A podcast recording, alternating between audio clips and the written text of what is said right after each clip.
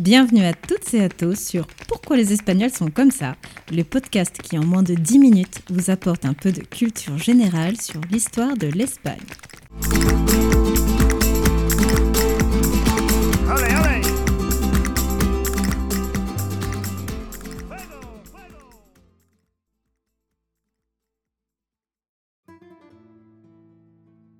Dans le précédent podcast, je vous avais présenté la troisième et dernière partie de la conquête d'Hispania par les Romains, et je m'étais arrêté au moment où les Romains avaient réussi à stabiliser toute la péninsule. Pour rappel, les Romains voulaient l'hégémonie de la Méditerranée occidentale car ils étaient en guerre contre Carthage. Ils voulaient dominer le monde, mais également profiter des richesses du territoire. Dans ce septième épisode, je vais vous présenter les changements que la domination romaine a apportés à Hispania. La dynastie Julio Claudia, qui va de moins 27 avant Jésus-Christ à 68 après Jésus-Christ, concerne les cinq premiers empereurs romains qui étaient parentés de Jules César. On y trouve Augusto, Tiberio, Caligula, Claudio et Néron. Ces empereurs étaient unis par mariage et adoption avec les reines Julia et Claudia. Par la suite, les dynasties Flavia, Antonina et Severa prendront le pouvoir sur l'Empire romain. En moins 20 avant Jésus-Christ, lors du règne de César Augusto, celui-ci déclare la Pax Romana et va diviser Hispania en trois provinces. Bética, qui concentre le sud de l'Andalousie actuelle, Lusitania, qui touche une partie de Huelva, Portugal, Badajoz et Cáceres, qui est plutôt du côté est, et enfin le reste du pays, qu'on appelle Tarraconensis. Plus tard vont être créées les provinces de Galicia et Cartaginense. Les colonies romaines vont marquer le modèle urbain de la péninsule, la plupart ont déjà été fondées par Jules César. Les Romains vont fonder des villes comme Portus Victoriae, qui est l'actuelle ville de Santander, et certains campements de légionnaires vont se transformer progressivement en villes, comme ce fut le cas de la ville de Legio, l'actuelle ville de Léon. En moins 10 avant Jésus-Christ, certains lieux vont être fondés, comme Cesara Augusta, l'actuelle ville de Zaragoza, ou alors la Ceca de Colonia Patricia, qui est la ville de Córdoba. Les Romains ont apporté plusieurs éléments non négligeables, qui ont participé au développement d'Hispania. On constate d'abord que l'homogénéisation commence par la langue, le latin, car toutes les langues de la péninsule ibérique sont des langues romaines, sauf le basque. On peut également évoquer le droit romain, qui a traversé les siècles et les continents, même après la disparition de l'Empire romain. Son système juridique constitue aujourd'hui le noyau du droit de tout l'Occident. Par exemple, l'origine du droit civil se trouve dans les constructions juridiques de la Rome antique.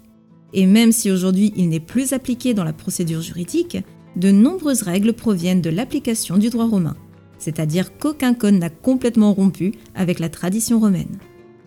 Un des autres apports majeurs à Espagne pour le développement économique et politique du pays est la construction des voies et des chaussées.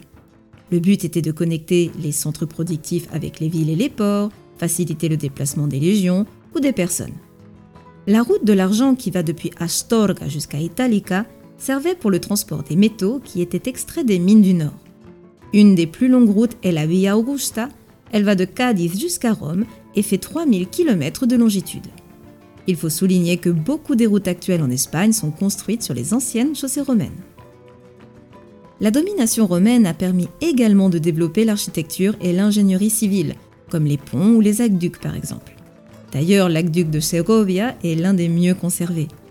Les mines comme celle de l'âge Medulas à Léon démontrent que les Romains étaient capables de creuser à plus de 200 mètres de profondeur. Les condamnés et les prisonniers de guerre étaient ceux qui y creusaient, mais les conditions étaient si dures que le suicide était une pratique habituelle. Imitant le modèle de la ville de Rome, toutes les grandes villes comme Mérida, Tarragona ou Barcelona sont entourées de murailles très élaborées, car elles étaient constituées de murs parallèles remplis de pierres et autres matériaux pour la renforcer. Ces villes avaient également leurs lieux de distraction et culturels, comme les théâtres, amphithéâtres ou cirques. Posséder ces lieux dans la ville était un symbole de prestige. Et en plus des représentations théâtrales, des concerts musicaux et autres événements civiques, dans ces lieux de distraction pouvait s'y dérouler le culte officiel à l'empereur, les jeux ou les courses de chars. Les riches étaient plus près de la scène et plus la personne était pauvre, plus elle était loin dans les gradins. On remarque également une uniformisation du côté artistique et artisanal, car les locaux ont très peu conservé leur tradition et ont plutôt imité et transformé l'art local en art visuel romain. Au sujet de la religion, elle avait deux aspects. Une publique avec le culte de l'État, dans lequel il vénérait l'empereur vivant ou mort, et les dieux représentants de son pouvoir. L'autre aspect était de type privé, avec un culte familial dédié aux ancêtres et aux protecteurs de la maison, et semblable à celui de la Grèce, où la religion est un sujet presque contractuel. En gros, ils vénèrent les dieux que si eux-mêmes les protègent. Au sujet des temples religieux, ils pouvaient être dédiés à un ou plusieurs dieux. Ils étaient gardés par des prêtres, mais l'accès était interdit aux fidèles. Les dieux que les peuples indigènes avaient originellement ont continué à être maintenus sans problème, dans la mesure où ces peuples qui s'intégraient continuaient à accéder à la citoyenneté romaine. Lorsque le christianisme est arrivé, il s'est trouvé avec les dieux romains et les dieux indigènes du pré-romain. Dans les milieux religieux, et malgré les fortes persécutions envers les juifs et les chrétiens durant l'Empire, commence à se développer l'idée que tous les dieux sont l'expression d'une unique divinité. En plus d'avoir apporté à l'Empire romain de grandes richesses matérielles, Hispania est le berceau de personnages notables. On retrouve des empereurs comme Trajano, Adriano, Marco Aurelio et Theodosio, mais également de brillants intellectuels comme Seneca, Quintiliano ou Lucano qui ont contribué aux politiques menées par les empereurs et ont été surtout un apport conséquent au savoir de l'Empire romain. Je vous remercie à tous et je vous dis à la semaine prochaine pour un tout nouvel épisode qui portera sur la crise du IIIe siècle.